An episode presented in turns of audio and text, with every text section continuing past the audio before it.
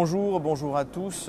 Nous sommes aujourd'hui sur le Forum économique de Saint-Pétersbourg et nous allons parler des questions du développement de l'extrême-orient russe et de l'Arctique. Et nous recevons pour cela Alexei Tchekunkov, ministre du développement de l'Arctique et de l'extrême-orient russe. Alexei Tchekunkov, bonjour. Euh, ma première question, la priorité a été donnée par euh, Vladimir Poutine, je crois que c'était en novembre 2020, du développement de l'Extrême-Orient et de l'Arctique russe. Comment faites-vous avec un seul ministère pour gérer une euh, région aussi large? Oui, en fait, je vais vous corriger un tout petit peu. C'était le 2013, l'an 2013, quand le président Poutine a prononcé le développement de l'Extrême-Orient, notre priorité nationale pour toute la 21e siècle. Et ce n'est pas une exagération parce que le territoire dont on parle est énorme. Et euh, ça compris à peu près de moitié de la Russie. Avec l'Arctique, c'est 56%. Et ça comprend euh, plus de moitié de toutes nos ressources naturelles. C'est plus de 80% de gaz naturel, c'est 20% de pétrole, c'est plus de moitié de l'or, c'est 40% de euh, copper, ce serait cuivre. cuivre. oui, je demande pardon, cuivre, c'est platinum, palladium, cobalt, tous les métaux euh, qui sont très importants maintenant pour la nouvelle économie, économie électrique. Euh, c'est 10% euh, des forêts mondiales. La Russie est la 20% des forêts mondiales et l'Extrême-Orient, c'est 10% des forêts mondiales. C'est euh, plus de 90% de nos poissons et produits de mer. Alors vous pouvez imaginer quelle importance a ce territoire énorme qui comprend que moins que 5% de notre population. Alors le territoire est grand, mais il y a très peu de peuples. C'est la population de l'Extrême-Orient est 8 millions d'habitants et la population de l'Arctique est 2, et 2 millions et demi. La perspective est euh, très considérable et en fait, euh, c'est on passe au sujet euh, qui est très important pour ce forum et le sujet qui est très important pour notre ministère et pour tout le gouvernement russe, c'est le développement de la route maritime du Nord parce que on l'a euh, construit, on la développe, pas, pour, euh, pas comme un euh, corridor de transit, mais pour avoir la possibilité de produire ces ressources dont on a déjà investi plusieurs milliards de dollars. C'est la gaz naturel liquide qui nous avons des buts pour le montant des ressources qu'on doit transporter qu'on doit exporter de la Russie au monde euh, à l'année 2030-2031, ce serait 200 000 tonnes, 200 000 tonnes métriques qu'on va exporter de l'Arctique au monde entier. Donc vous exportez à la fois vers l'Europe et vers l'Asie Il paraît maintenant que ce serait plutôt soit vers l'Asie et c'est approximativement, euh, euh, approximativement 100 000 tonnes de gaz naturel liquide et 80 000 millions de tonnes de pétrole. Et ces investissements ont été déjà faits. C'est nos compagnies comme Novatec, comme Gazprom Neft et Rosneft qui ont déjà fait ces investissements. Plus il y a des, euh, métaux rares comme euh, nickel, platinum, palladium, lithium, euh, les grands nouveaux projets de cuivre, les nouveaux projets de l'or, qui tous dépendent, dépendent au développement de la route maritime du Nord. Alors pour, euh, euh, pour euh, faire ce projet, le gouvernement russe, et c'était notre ministère qui était responsable par décret de président Poutine, on a adopté le 1er août 2022 un plan stratégique du développement de la route jusqu'à 2035. Ce plan stratégique, il consiste de cinq, la structure est cinq parts la première part est le développement des ressources. Alors on contrôle tous les grands projets d'investissement et on a des agréments juridiques entre notre ministère, les compagnies qui ont fait ces investissements et qui nous donnent le plan de transportation jusqu'à 2035. C'est pourquoi je connais chaque année combien de millions de tonnes de gaz naturel, du pétrole, des métaux, etc. Euh, vont euh, partir sur la route. Alors, les ressources. Deuxième, c'est le développement de la flotte des navires des brises-glaces et des navires de transport. Parce que pour naviguer sur, ces, euh, sur les glaces, il faut une flotte spéciale. Et on, parle de plus que 100 nouveaux navires jusqu'à 2035. La plus grande flotte de brise-glaces est russe, je crois. Exactement, et on conduit des brise-glaces et on, on construit euh, 10 euh, brise-glaces nouveaux. Donc euh, 7 sont les brise-glaces nucléaires, les plus puissants qu'on a jamais avait. La troisième chose, c'est le développement des ports et l'infrastructure des euh, routes euh, ferroviaires et des routes automobiles pour avoir euh, la capacité de monter les, les fleuves de transport, de de l'Est, de l'Orient au Nord. Parce que vous connaissez que maintenant l'Orient, il y a des embouteillages et, la puissance des, de Transib et de euh, BAM n'est plus suffisant. Alors, euh, quatrième, c'est euh, l'infrastructure émergence et de navigation. Ça comprend l'espace, ça comprend les hélicoptères, ça comprend les navires euh, d'émergence pour couvrir tout le trajet sur toute sa longitude, de, euh, de Mourmansk à Chukotka, même de Saint-Pétersbourg à Vladivostok. Et cinquième, c'est le nouveau système de gestion du projet, de gestion, euh, euh, de, gestion comme euh, navigation et de gestion euh, digitale. On a digitalisé tous ces euh, processus complexes sur un système euh, informatique dont le gouvernement et Rosatom vont avoir en accès pour pour le contrôler en temps réel. Comme chaque 30 secondes, on, a, on peut, même maintenant, on peut contrôler, comme je plaisante, mais on peut contrôler euh, la perspiration du capitaine de chaque navire chaque 30 secondes. Et ce n'est pas une exagération. Et en ce qui concerne l'extrême-orient russe, qui est en fait un, un lien avec la, la, la, la Chine, avec l'Asie, donc qui est une, un axe alternatif, quels sont les projets qui sont effectués? L'extrême-orient russe, c'est premièrement c'est notre front sur la Pacifique, c'est aussi 4200 km de euh, frontières euh, euh, avec la Chine, c'est 20% de l'eau de l'eau qu'on peut boire, oui, sur, dans le lac Baïkal, de l'eau potable, voilà. Et bien sûr que le, le potentiel des investissements est énorme. Notre ministère, on a une corporation de développement de l'Extrême-Orient et de l'Arctique qui euh, sert comme euh, le seul fenêtre, comme on dit one-stop shop.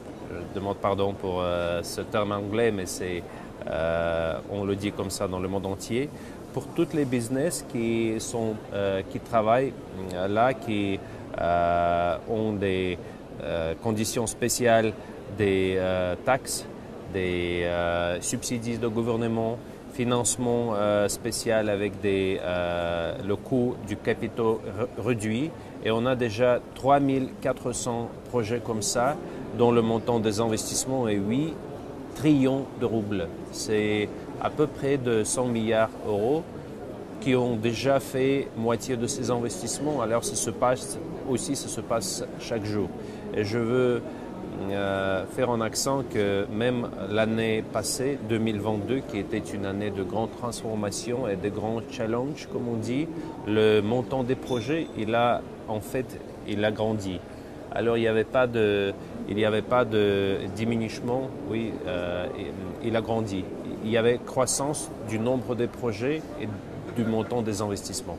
Vous avez déclaré en 2022 qu'un euh, grand projet d'une mégalopole autour de Vladivostok allait être développé pour obtenir une ville de 1 million euh, d'habitants. Est-ce que vous pourriez développer, euh, nous parler de ce projet? Oui, c'est la cité satellite. En fait, Vladivostok, aujourd'hui, la population est 600 000 d'habitants.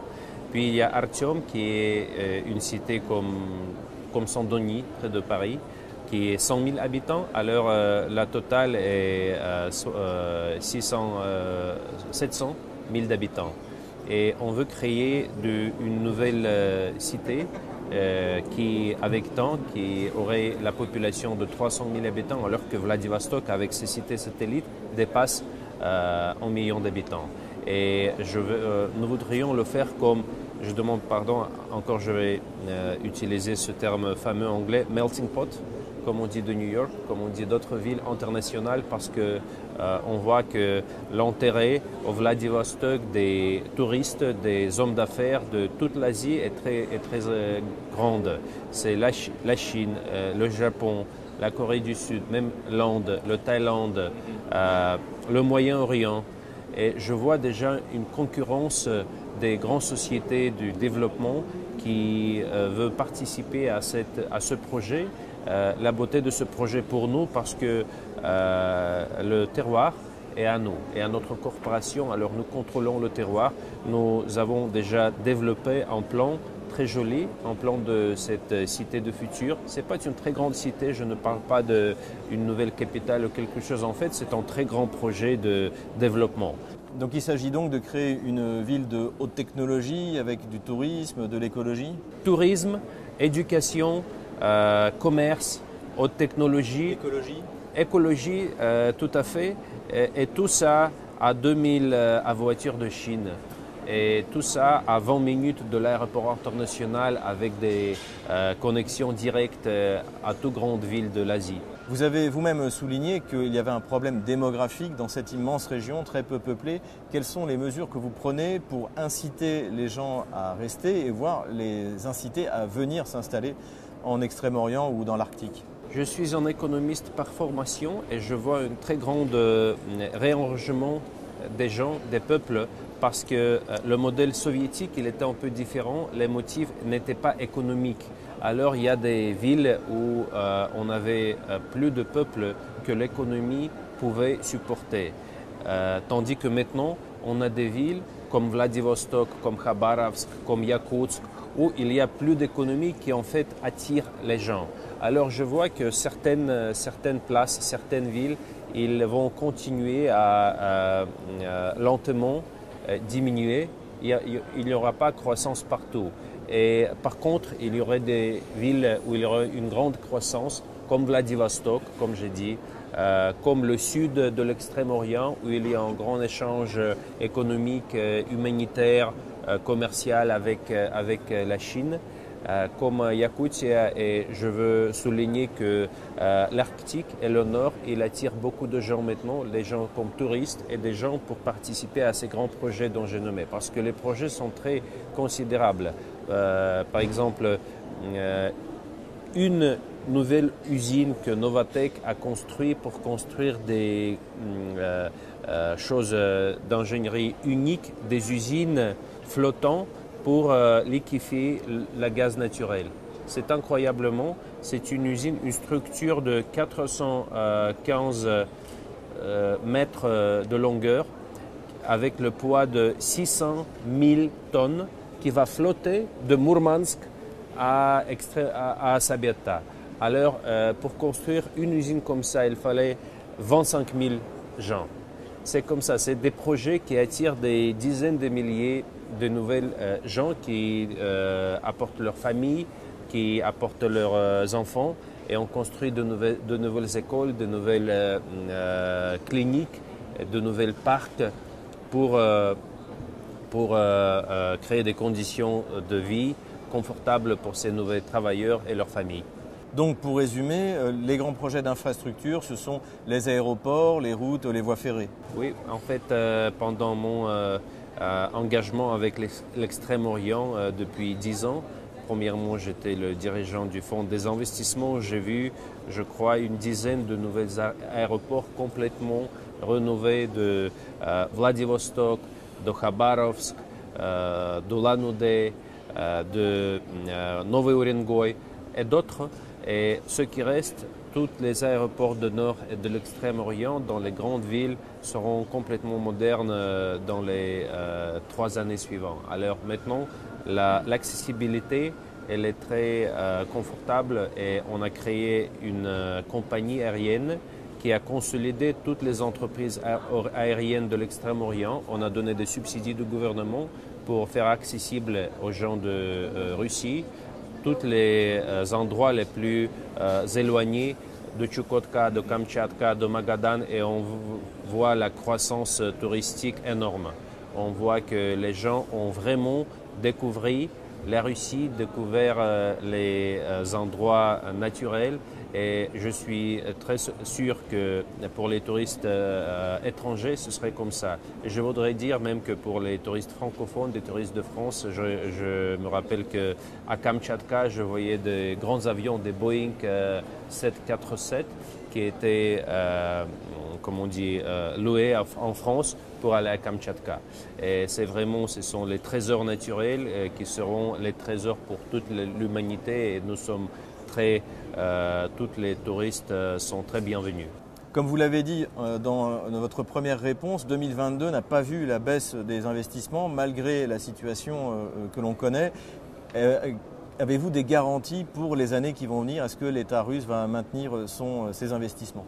On n'a jamais des garanties, mais on a une certitude euh, interne. Je dirais que je parle avec beaucoup des hommes d'affaires et je vois que l'esprit est très fort. Et euh, vous connaissez que l'esprit russe traditionnel est comme ça. Quand on, euh, quand on rencontre des difficultés, on devient plus fort. Alors je suis très très sûr et j'ai une énorme passion pour ça que la Russie va surmonter tous les obstacles. On va euh, produire ce qu'il faut produire et je vois que le développement technologique, le développement de notre système d'éducation, le développement de notre infrastructure, en fait, il a accéléré, beaucoup.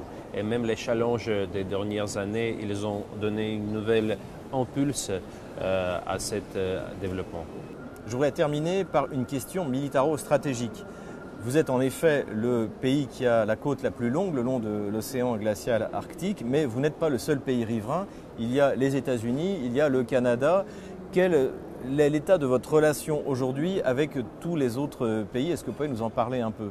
C'est dommage que, premièrement, euh, la dialogue était interrompu, la dialogue en Arctique, parce que vous connaissez que la Russie était euh, dirigeante à Conseil d'Arctique les dernières deux années, de 2021 jusqu'à 2023, mais les pays occidentaux ont interrompu le dialogue.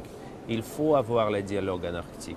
C'est impossible de euh, trouver des solutions pour des problèmes globaux, des problèmes d'écologie, des problèmes de réchauffement, des problèmes de permafrost. C'est même euh, la Russie, aucun pays ne peut trouver de solution seul. Il faut coordonner je vois au niveau de travail, au niveau moyen, je vois au niveau humanitaire, au niveau des hommes d'affaires, la volonté de parler, la volonté de trouver des solutions communes. Mais au niveau des grands politiques, malheureusement des grands politiques occidentales, au niveau des militaristes, au niveau des stratégistes, euh, il y a une, euh, franchement dire, une dangereuse tendance de ne pas écouter, et d'interrompre ces, liens. Euh, ce que je voudrais dire, la Russie s'en débrouillera toujours. On se débrouille toujours. On, est, on, voyait des années beaucoup plus difficiles que ça.